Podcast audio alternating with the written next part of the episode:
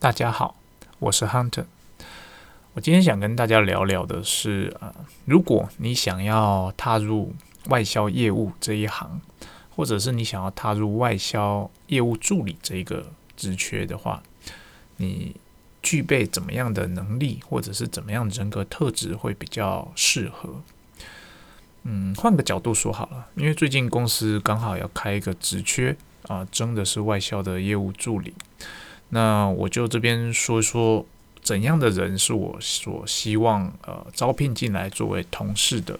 呃人才。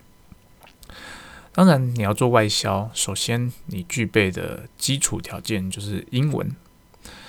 那英文的能力呢，你要多好呢？有些公司它开的职缺或是英文要多译九百分以上，那有些公司开的职缺可能诶多译可能七百分。甚至有看过多于五百分的。对我而言呢，我觉得分数是一个参考的基础，不能说它不重要，因为毕竟现在很多的呃大学啊，他会把这些测验当做毕业的一个门槛，所以呃也不能说它完全没有个参考价值。但是对我而言呢，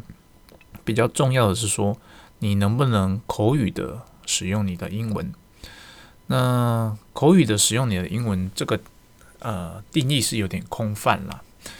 那对我而言，如果你想要应征的是业务的外销人员，而不是业务助理的话，你的口语能力反而比你的书写能力更重要。那如果你想要应征的是外销的业务助理的话，老实说，呃，阅读啊书写的能力会比口语能力更看重一些。为什么呢？因为主要是呃。业务助理跟业务人员有一个比较大的差别，就在于业务人员他通常有机会直接的与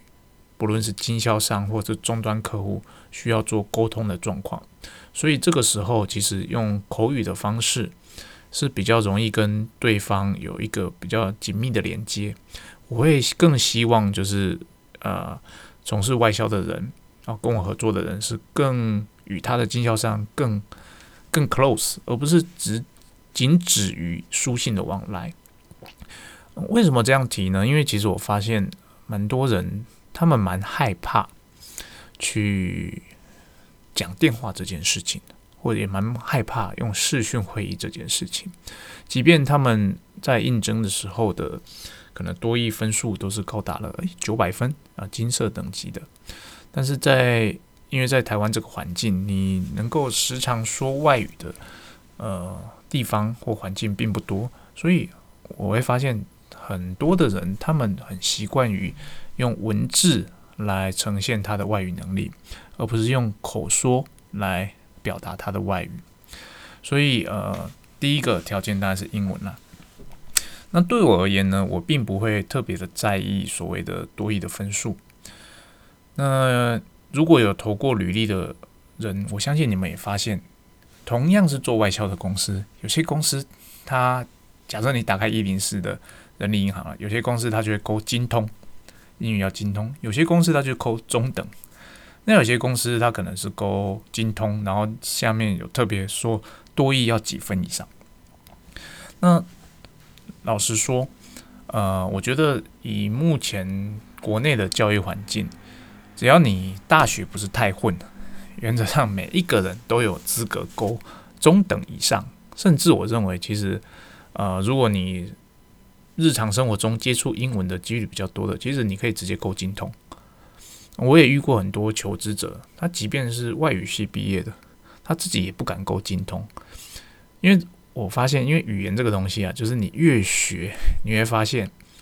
呃，越需要去。了解更多，在这种情况下，反而会钻牛角尖，认为自己其实语言外语能力并没有那么好，就会变成他会不敢去勾选精通这件事情。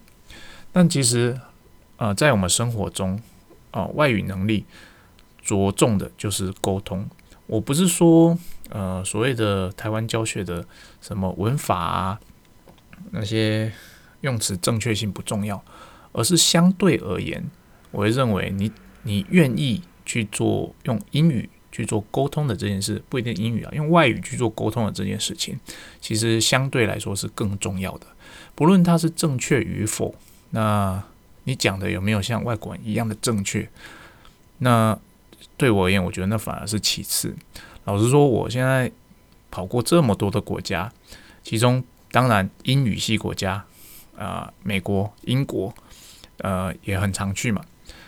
我会觉得，其实台湾大部分人的英语程度，应该比很多美国人都还好。也就是说，其实美国人他并不太在意所谓的文法。那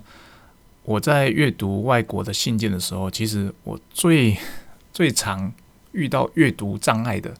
反而是美国来的 email，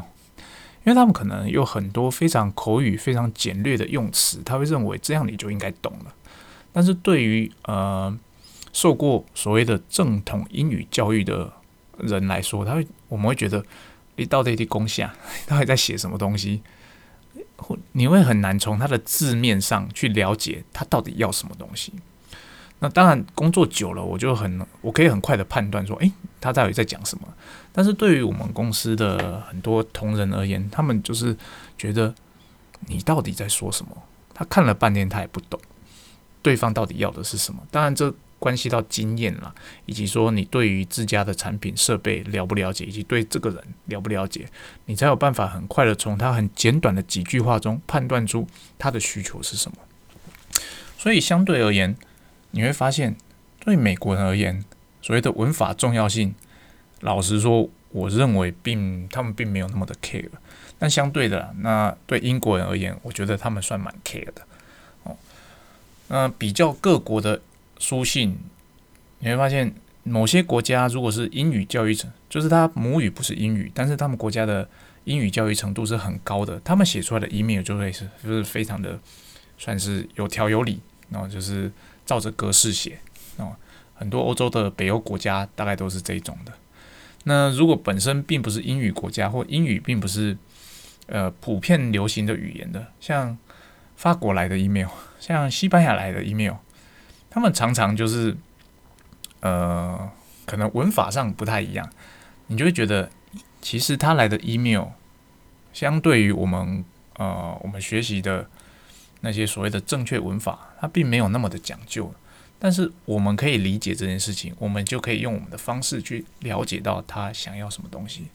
所以啊，这边给大家一个想法，就是其实我们台湾人呢，对英语的。所谓的精通的定义太严格了，太严格。你如果是生想要投身所谓的外销事业的人，我觉得只要你是呃有有多亿哦，你有去考过的，可能七百分以上，我这边做一个简单定义，你可能七百分以上，我觉得你可以很大胆就够精通了。你不需要就说啊，我七百分跟九百分差距很大，然后我我只能勾个什么中等哦，甚至有人他可能会勾个略懂。我觉得这个是都是对自己太严苛。哼，这边是当然基础条件就是语言啦。如果是日文的话，基本上，呃，我觉得如果你要开发日语系国家，那比较特别了。日文的话，我会建议你至少要考到日检二级，那一级是最佳的，一级是最佳，因为日文它真的有很多很美美嘎嘎的东西存在。日本人他对某些用词实在是。啊，非常非常的，怎么说呢？不能说是苛刻，而是他们的社会文化就是这样。你就是必须用那样的方式去讲话，你不能用台式日文去跟他们沟通。虽然说你在平常在呃跟日本人聊天的时候，你讲话沟通没什么问题，但是在书信往来的时候，他们就是有一套书信必须使用的日文的方式。那你看起来就会觉得非常的绕口。但是他就必须这样子写，所以日文的话，我会建议，哎，你大概有到二级以上哦，才比较适合去做日本线的业务。那一级是更加的啦。嗯，那这是第一个条件，语言的部分。那我会在意的第二个条件呢，反而是说，嗯，人家会讲说所谓的个性。那我这边看的其实是说。你到底对这份工作有什么样的期待？那我发现很多在初次找工作的呃社会新鲜人，他们对外销业务的期待有一点认知上的偏差，导致于外销业务助理或者外销啊新新的外销业务很容易阵亡。这所谓的偏差是什么？他们认为外销业务就是可以让他有机会很常使用外语，这是第一个。第二个就是认为外销业务可以让他很有机会很常出差到国外去。我不能否认，可能某些公司呃确实有这样的很让你很容易去使用外语，或者让你很容易去出差到拜访到很多不同的国家。那老实说，我的观察，在台湾的所大部分的中小企业，你如果真的要能够从外销的业务做到一个变成可以时常出差去拜访各国不同经销商的所谓的可以可以独立工作的业务人员，你一定要有非常好的能力。以及你要对自家产品非常非常的了解，以及你要有很有企图心跟耐心，你才有办法得到这样的机会。这不会是你进公司可能一年、两年甚至三年你就会得到的机会，除非刚刚好那间公司就是呃可能前一任的嗯资深的业务刚好离开了，你进来了，而且你的前一两年又表表现的不错，你才有办法在很短的时间内取得这样的机会。所以不要认为说我们做外销业务就很有机会说可以到处去跑。虽然说我一年就是我那一天听一个做管理顾问的国外的大师的演讲，他说他一年平均以前啊疫情之前一年平均跑六十几个国家。那我后来想一想，我比较忙碌的时候，我一年大概也经历可能要将近二十几个国家，所以我是算是呃也是熬过来了。当时进入这间公司，也是想说，哎，做外销业务不错啊，那我可以可能有机会可以到处去跑。当时的 HR 跟我讲说，哎，你就进来啦，哎，到时候你一定可以到处跑。但是即便是这样的承诺，我进来也是到第，哎，我想一下第几年，大概第五年、第六年左右，我才开始有这样的机会，可以全球的跑透透哦，全球的跑透透。即便我认为我自己算是很认真的人了，哦，那我也是等熬了这么多年之后，才有能力，不能讲有能力，才有这个机运，可以好好取得当时想要做的这件事情。所以，呃，这个是第二件事，我们要在意的就是，我进来之后，你的愿景是什么？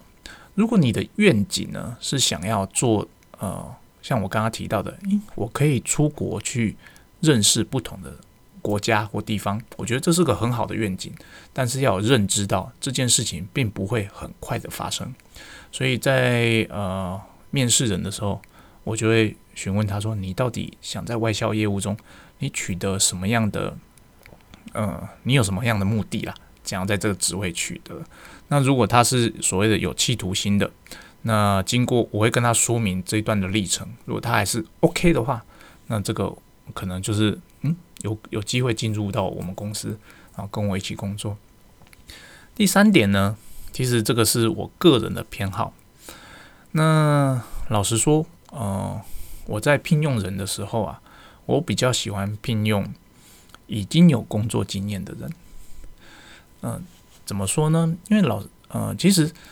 求职市场最大宗的一定是刚毕业的。那我知道很多公司也喜欢很喜欢聘用新人，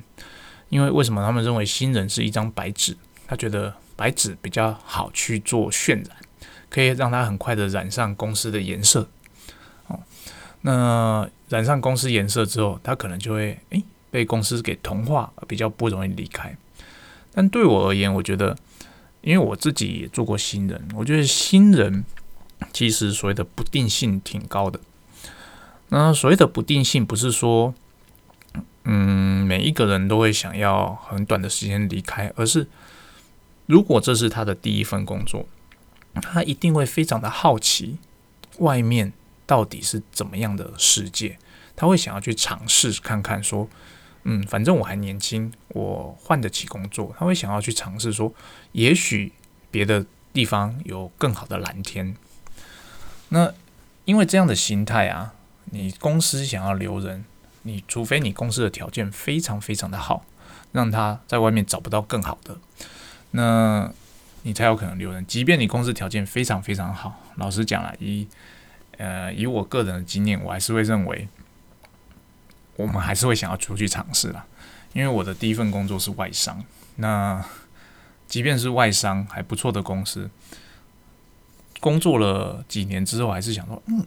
到底外面是什么样的世界？我还是跳出去了啊，毅然而然的就跳出去了。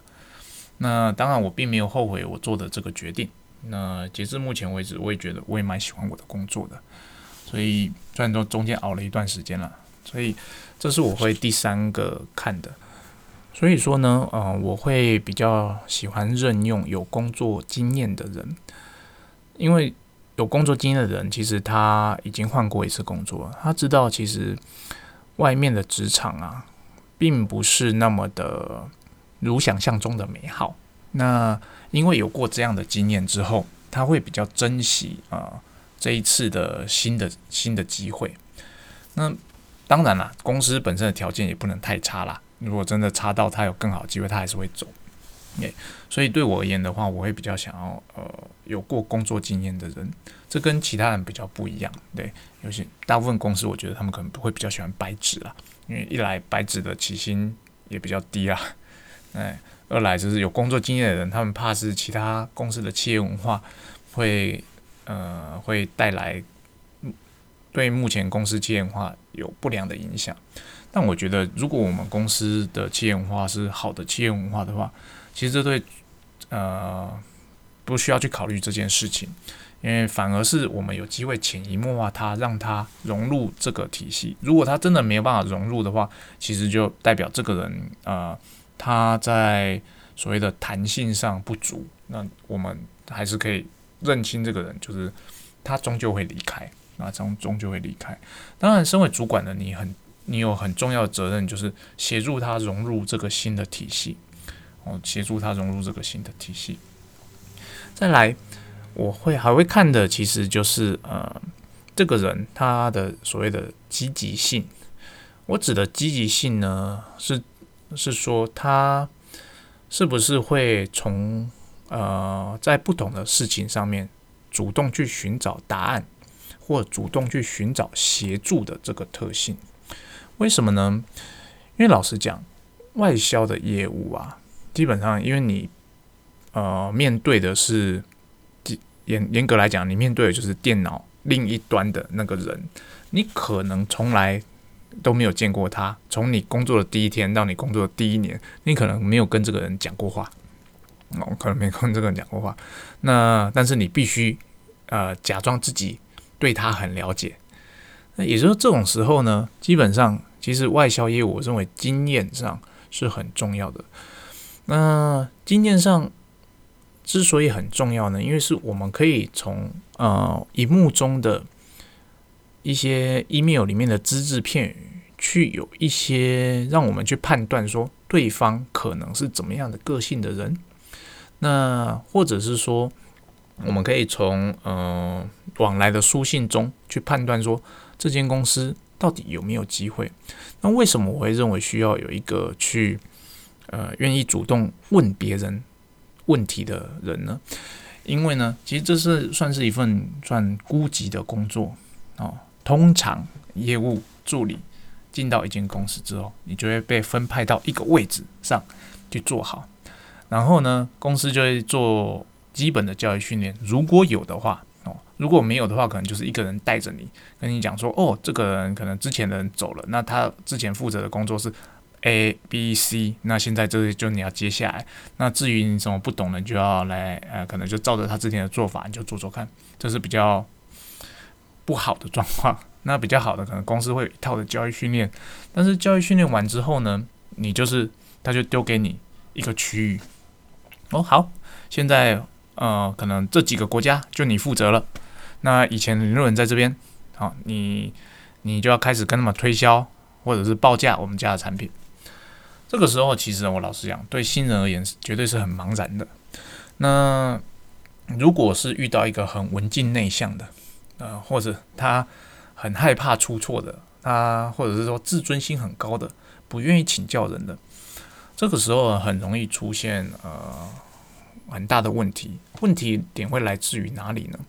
问题点会来自于说，一这个新人一定对自家产品不了解，所以客人的需求他能不能正确的判断出需求是什么？这一定是打一个大问号。第二，他可能对公司的价格的呃牌价的定定或使用的方式不了解，他在报价的时候，可能有没有可能用自己直觉的方式去做报价，造成公司额外的损失？三，因为他面对的是一个一台机器，呃，不能讲一台机器啊，就是他是电脑另外一端的那个人，对，那他有没有可能用呃比较？而而他电脑那一端的那个人，可能是你的经销商的老板。那你要知道，你在对对啊对方公司的业务、对方公司的技术跟对方公司的老板的时候，你要使用的语气基本上是不同的。你会不会就是诶，因为我不敢去询问，或是我没办法判断这件事情，导致他用了不恰当的词句去回复某件事情？因而导致这间公司从此不再跟你们公司往来，有没有可能这样的情况？是，我我的答案是有，而且这些都发生过。所以对我而言，我会认为，对于不懂的事情，你如果可以虚心的，或者是说不厌其烦的去请教，我觉得这个是一个很好的特质哦，很好的特质。主管必须要有耐心，在初期的时候好好的回答这些问题。让他有一个依循的方向。如果今天来的一个新人，我看到他们坐在那边哦，两个礼拜一次都没有来找过我问问题，或者一次都没有问过他周边的同事问题，我就会觉得这个问题会非常非常的大。哦，以上就是我提到的四个基基本的简单特质，上述就给大家做个参考啊。如果你想加入这个产业的话，我相信呃上面的资讯多多少少应该对你有一点帮助。那今天就先聊到这边，谢谢大家。